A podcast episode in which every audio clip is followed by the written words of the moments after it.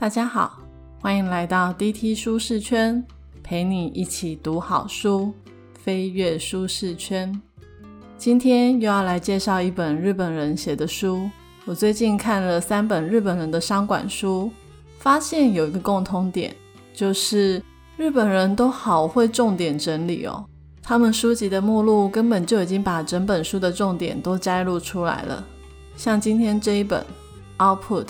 最高学以致用法目录总共分成五大章，但这五章居然包含了九十六个小节，是不是超惊人的？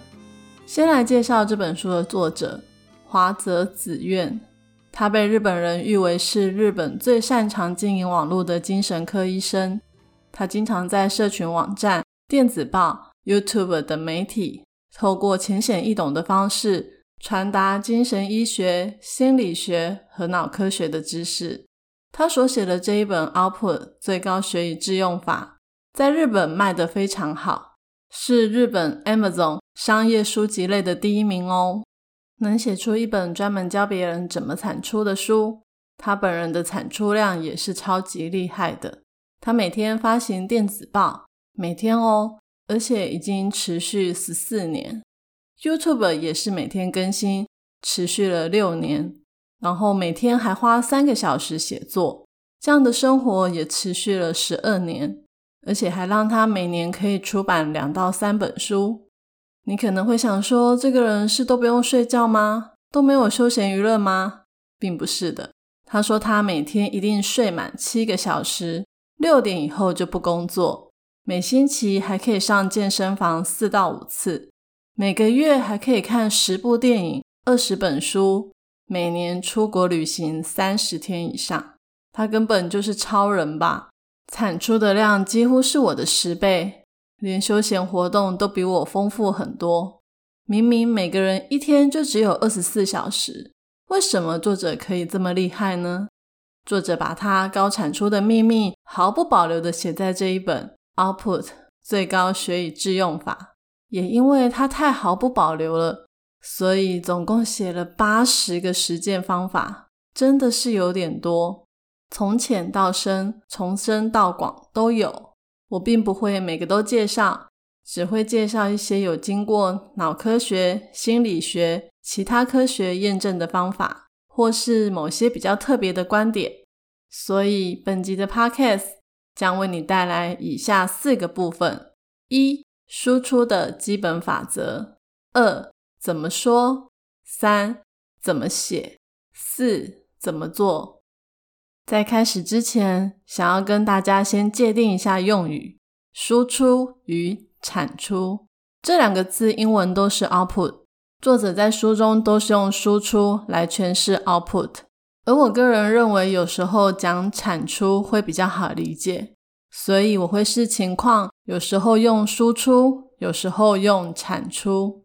例如，我讲说我每天输出的东西很多，大家应该会觉得听起来怪怪的。但是如果我讲每天产出的东西很多，就比较能够理解。有可能是我每天写很多文章、很多企划书、拍很多影片之类的。有可能有人会说。这是一本介绍输出 （output） 的书。那输入 （input） 呢？没有输入又哪来输出呢？是的，下一集我们就要来介绍输入。那为什么是先介绍输出，再介绍输入呢？因为输出比输入更重要。先来讲一下输出与输入的定义。输入就是把各样的讯息放到大脑之中。输出则是把放到大脑的讯息进行整理，然后表现出来。简单的说，读跟听都是属于输入，说、写、做就是输出。像我会选一本书来看，是一种输入。看完之后，我把感想讲给朋友听，就变成一种输出。而且，我不只可以讲给朋友听，我还可以写成文章。或是入成 Podcast，这也是一种输出。现在正在听我 Podcast 的朋友们，你们现在在听就是输入哦。如果你听完后可以把知识实践出来、做出来，就变成是输出了。作者认为输出比输入更重要，是因为输出是一种行动，有行动才会对真实的世界产生影响和变化。例如说，你读了一百本书，但是完全没有输出，那些知识只会停留在大脑中，而且没有输出的输入，就没有办法成为记忆，储存在大脑中。作者说，他曾经问三十位看过《被讨厌的勇气》这本书的读者，请他们解释一下阿德勒心理学的定义。结果只有三个人答得出来，多数的人一句话也答不上来。也就是说，大部分的人以为自己看过书就懂了，但知识根本没有转成记忆，储存在大脑中。这样的输入并不能帮助你自我成长。而真正会让你成长的，其实是输出。输出是一种运动。你想想看，写的时候是不是要用到手？说的时候是不是要用到嘴巴？做的时候有可能还会用到全身各个部位。说、写、做都是用运动神经来获取记忆，称为运动性记忆。运动性记忆的特征就在于，一旦记住了，就不太会忘记。就像你应该不会三年没有骑脚踏车就忘了怎么骑脚踏车吧？那要怎么样让你输入到大脑的东西变成长期记忆呢？作者说，输出的第一个基本法则就是两周内要运用到三次学到的东西，因为人类大脑的机制会把重要的讯息当做长期记忆存起来，不重要的就会忘记。输入大脑的讯息会被暂存在一个叫做海马回的部位，保存的时间差不多是二到四周。如果在这段时间，这个讯息很常拿来备用，大脑就会判断它是重要的情报，就会把它移到颞叶的长期记忆中储存。所以，作者建议我们要在两周内输出三次以上，就可以真的记住。就像以前高中背单字的时候，通常要经过三次以上的说或写才会记住。再来，输出的第二个基本法则就是输入与输出的黄金比例是三比七，输出要是输入的两倍哦。这个其实有点颠覆一般人的想法，因为我们大部分的时候都是花比较多的时间在读、在听。比较少去写、说、做。美国哥伦比亚大学有一个实验，他们找了一百名的学童，让他们背社交名人录里面的资料，时间是九分钟。每一组背记的时间与练习的时间比例都不太一样。背记就是一种输入，练习就是输出。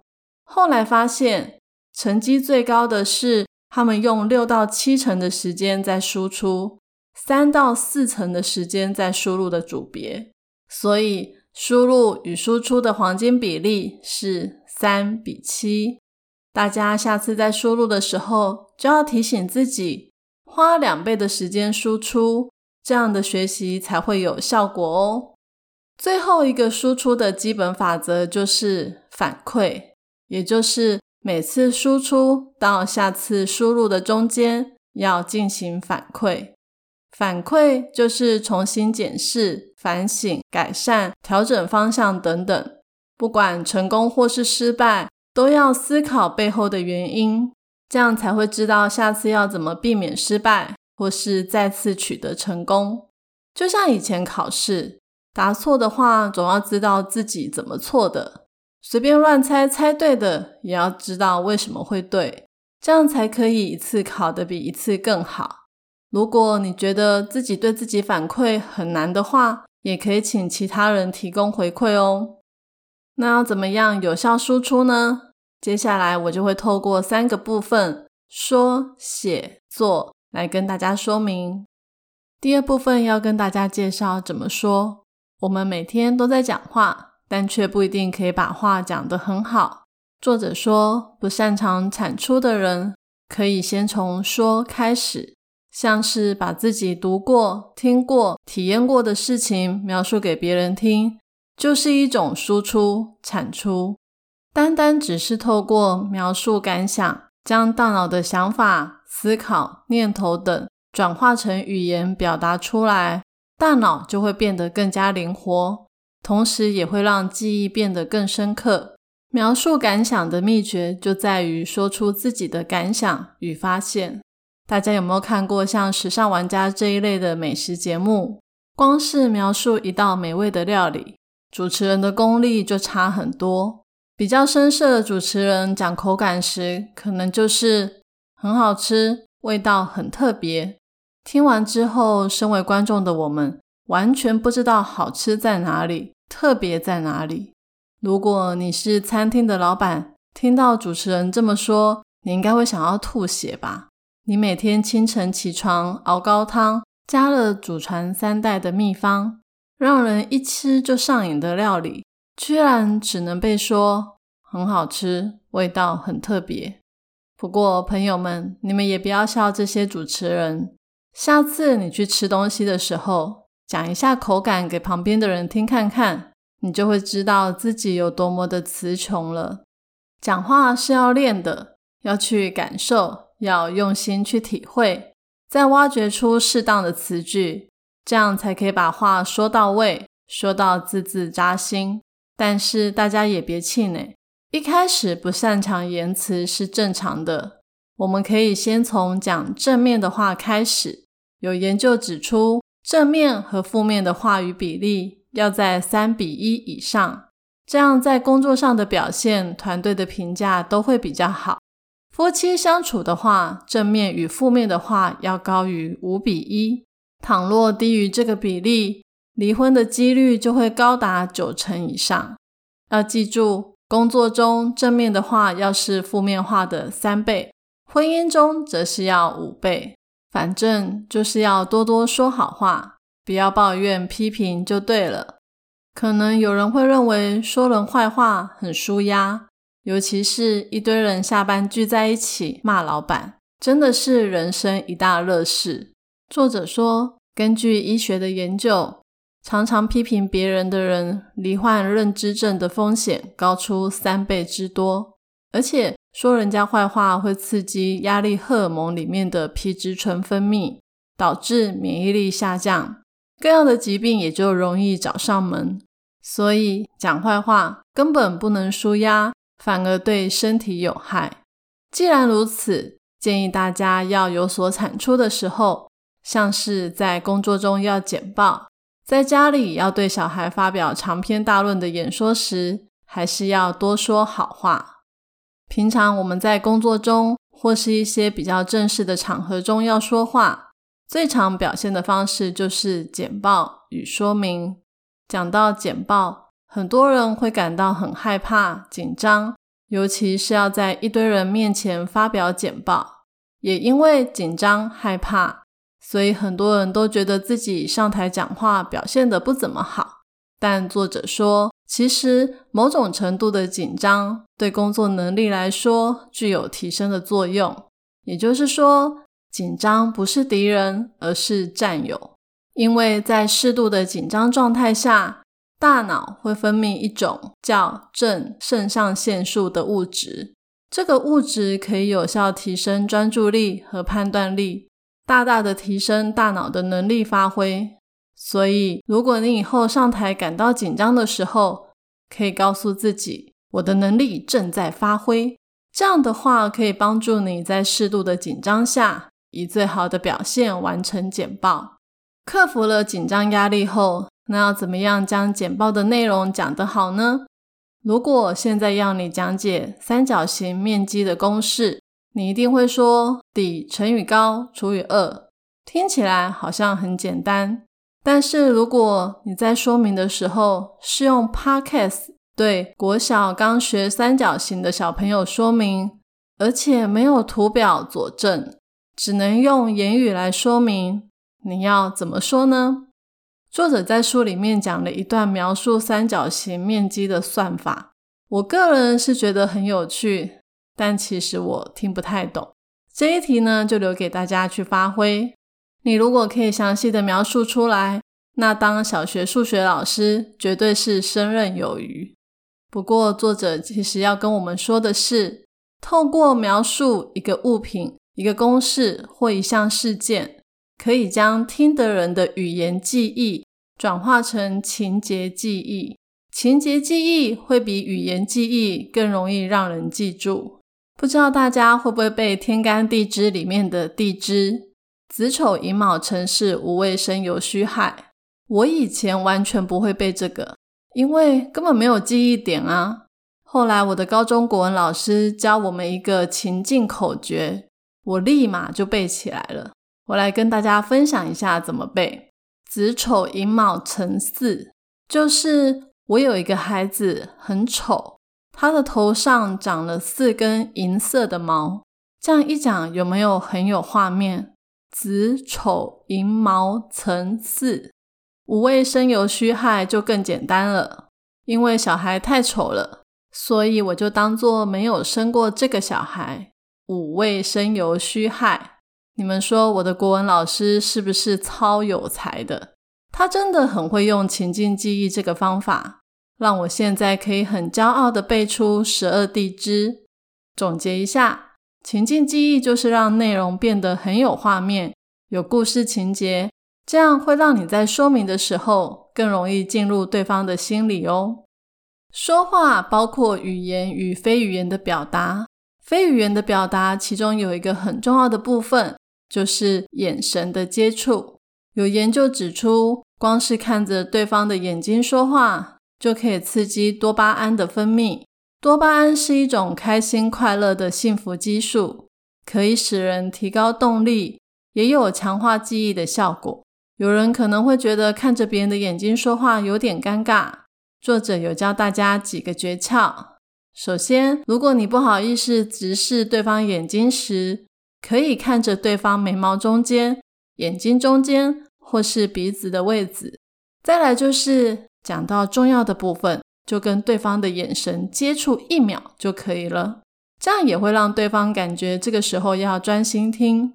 最后就是大家要记得，眼神是会说话的，你的想法跟感情很容易就透过眼神传递给对方，所以要小心。你如果觉得无聊无趣的时候，要注意眼神，免得被对方发现。简单的整理一下。说话这一项输出要做得好，就是要学习描述感想，要说正面的话，像是赞美、感谢，少说负面的话。简报跟说明的时候，可以采用情节记忆。最后就是要注意到非语言的表达，尤其是眼神的接触。第三部分要来谈输出的另外一种形式——写。作者说，写比说更能够留下记忆，达到自我成长的目的。因为透过写，大脑的网状激活系统会受到刺激，整个大脑皮质就会接收到要注意的讯号，让我们可以集中注意力在眼前的事物上，提升记忆力和学习能力。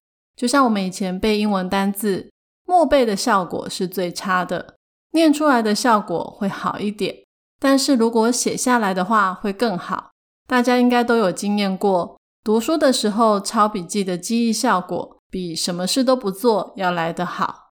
作者说，他以前念书的时候，每次到考前几天，就会三天写完一本笔记本，不停的写，边写边背，让大脑一直接受刺激，整个大脑就会活络，学习效果佳，成绩自然也就好。至于怎么写，有研究指出，动手写笔记的学生比用电脑打字的学生在成绩上的表现比较好，记忆不止比较持久，也比较能够产生新的想法与创意。再来就是看书的时候有画重点，写下自己想法的，比书本上干干净净的人吸收了更多书本上的知识。这其实呢，又回到我们这本书一开始所倡导的观念，就是读只是输入，写才是输出。画重点、写想法的，才有用到运动神经，将输入变成输出的知识也才会在大脑停留的比较久。但是也要切记，重点不要画太多，不然整本书都是线，就等于没有重点了，对大脑的负担也会太大。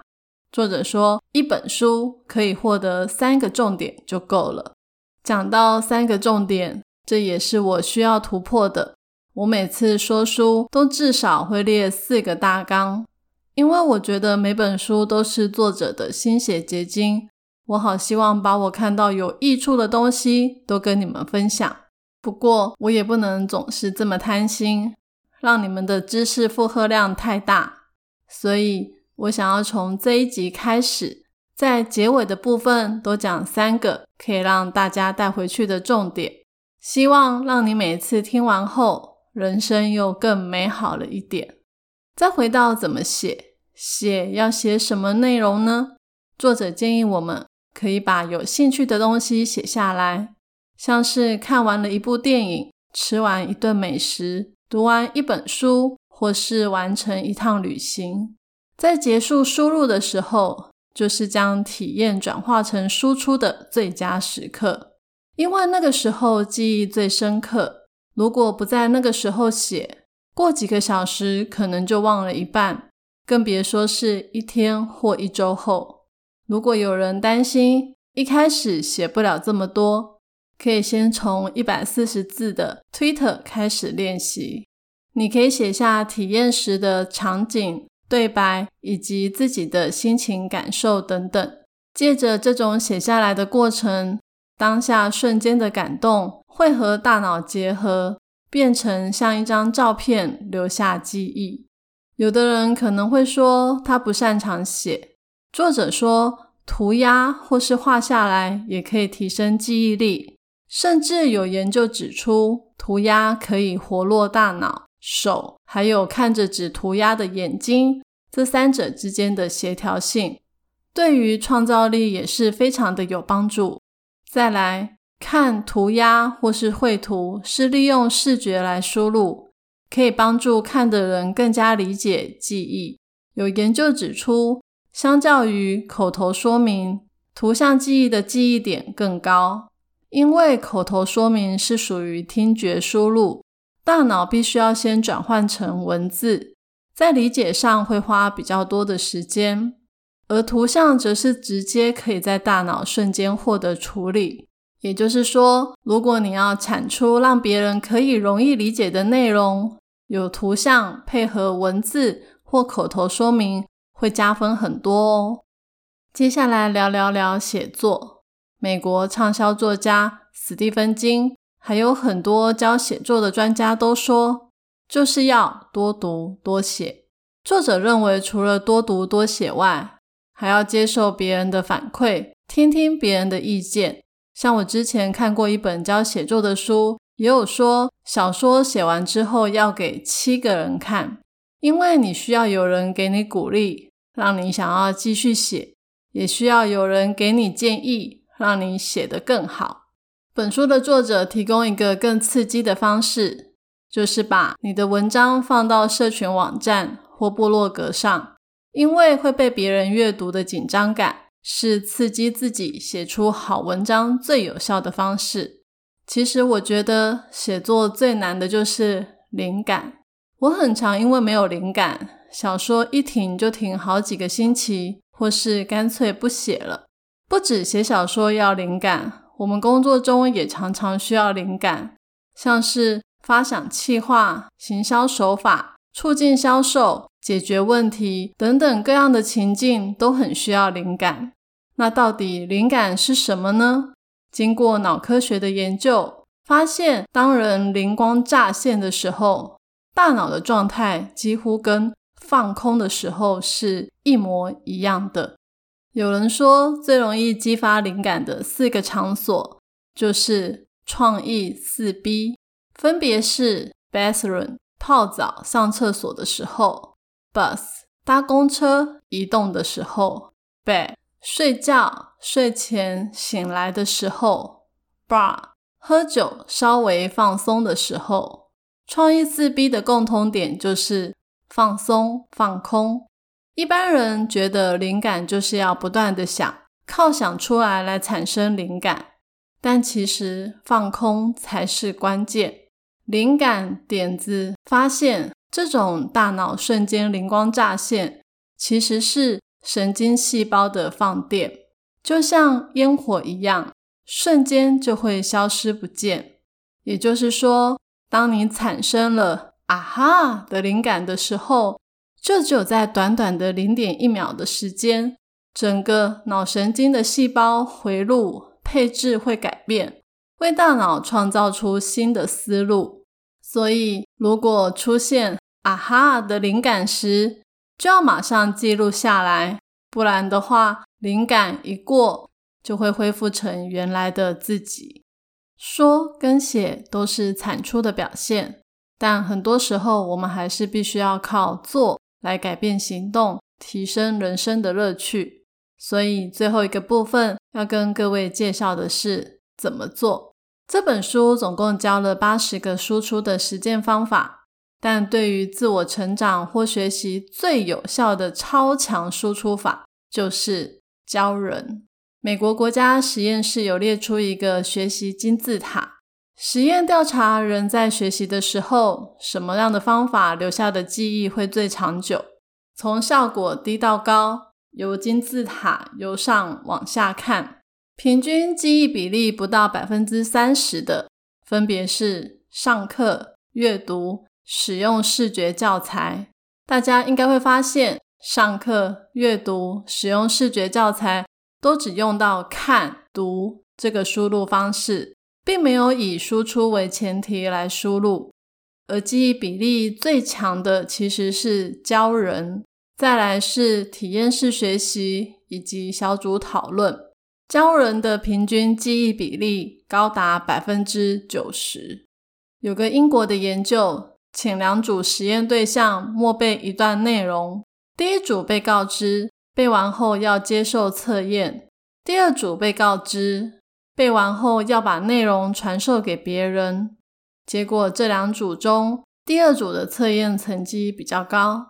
不管是接受考试或是传授给别人，都是输出的行为，但是传授给别人的心理压力比较大。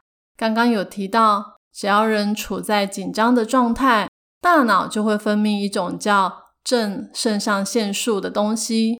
正肾上腺素会促进专注力、提高思考力、记忆力以及判断力。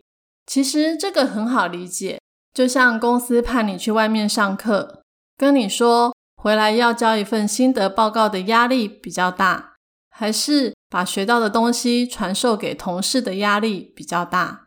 当然是教人的压力比较大啊！也因为压力比较大，你一定会好好听课。总之。教人是完美展现以输出为前提的输入方式，所以如果你想要扎实的学到一门知识，而且可以运用出来，请用教人这一招吧。接下来想跟大家谈谈改变行动。我们最常输入的方法是看书，书中会教我们很多知识，像是每周两小时的有氧运动可以预防失智症。你看完之后觉得很有道理。也在部落格分享了你的心得，但是如果你都不去做有氧运动，那它只会停留在你的大脑里，对你的健康一点帮助也没有。讲到做，最困难的就是跨出第一步以及持之以恒。我们从小都被教导做事不能放弃，要坚持到终点，但是这真的超难的。人天生就是有惰性。又喜欢贪图享乐，不喜欢动脑，就想要整天耍废。要像本书的作者这样，每天可以拍影片、写部落格、发电子报、写作，对我们来说根本就是遥不可及的梦想。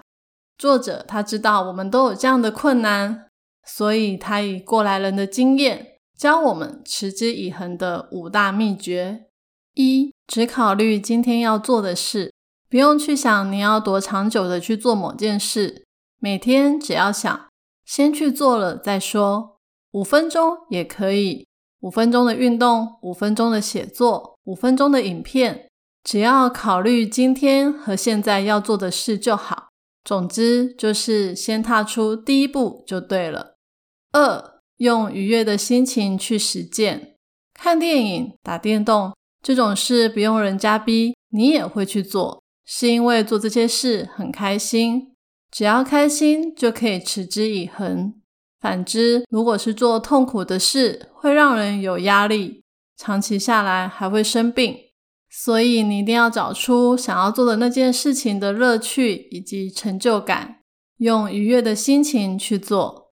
那要怎么样找到让你有成就感的事呢？建议可以去听我第十四集的 Podcast，找到你的为什么。三，把目标细分。我们很难持之以恒，常常是因为我们面对的目标都太远大了，觉得自己办不到，所以细分目标就可以变得比较简单。像是三个月要写一本小说，目标细分之后就变成一天写一千字。我以前呢就是这样，每天早上只要写一千字，我就觉得今天的任务完成了，可以开心的去上班。四、记录结果。人是很容易被数据给激励的动物。设定好目标后，每天都要记录，就可以知道自己离目标又近了一步，也就会更有动力持续下去。像我每天都会看一下我的 podcast 已经累积了多少人收听，看着数字每天都在上升，就会觉得很开心。五、做出结果就犒赏自己。这个方法我在第一集《这辈子只能平庸过日子》就有分享过了。每达到一个小小的目标，就犒赏自己，不管是吃一顿好的，或是买个小礼物给自己，都可以因为过程中常常出现的小确幸，让自己更持续的往前走哦。作者分享的持之以恒这五点，我都有试过，也觉得蛮有效的，大家可以试看看。在做的这一部分，我还想要跟大家分享的一点就是专注。很多人都以为人的大脑潜力无限，可以同时做很多事。但根据研究显示，如果把人的大脑容量以电脑的概念来换算，差不多是十七点五 TB，相当于十七个维基百科。我们的大脑可以储存资讯的容量真的非常的大，但是。如果我们同时要处理三件事，大脑的工作区就会满了。就像很久以前的电脑，你同时开三个城市还行，再开第四个城市就会跑得超慢。也就是说，如果把人的大脑比喻成电脑，我们的硬碟容量非常的庞大，但记忆体却明显不足，不能同时处理多重任务。有人可能会说，我都边看电视边看书，边听音乐边看书，边写 email 边讲电话，并不是说你不能同时做两件事，而是大脑会因为不停的切换，承受极大的负荷，连带使得处理能力也跟着变差。也就是说，比起分开做两件事情，同时做两件以上的任务，所要花的时间会更多。错误与疏失的几率也会暴增到一点五倍。这告诉我们，做任何事的时候，专注是最重要的。一次做一件事就好了，除非是运动。运动是一个例外，在运动的时候可以背单字、听英语绘画、听 podcast，不止不会影响运动和学习，反而还会有加分的效果。这个部分我在下一集 input。最高学习法也会有相关的说明哦。先前有提到，听完每一本书可以有三个让大家带回去的重点，就已经达到学习的目的。今天我要送给大家的三个知识礼物是：一、输入与输出的黄金比例是三比七，以输出为前提来输入，学习的效果最好；二、说话要说好话。要有情境与故事情节，这样才可以说出漂亮的话。三，带着愉悦的心情去写、去画、去做，都可以持之以恒，你就是生命的赢家。如果大家觉得听完这本书要抄的重点太多，我其实呢都有整理在我的部落格上，在 Podcast 的说明栏里面有连接，只要点进去看就好了，不用特别抄哦。最后，为了帮助大家可以将输入转成有效的输出，我每一集的最后都会问问题，让大家思考一下，写下你的答案，就是一种输出哦。要记得，有输出才有记忆，对自我成长才是真的有帮助。今天这一集的题目是：听完这本书后，你觉得最有帮助的内容是什么？你打算怎么实践出来？欢迎留言跟我分享你的看法。愿上帝让我们都可以喜乐的输入，愉快的输出，透过各样的输出展现我们的天赋。锻炼我们的才能，帮助每个人都可以从我们的输出中受益。我是 Tilly，DT 舒适圈，一周一本好书，我们下周见。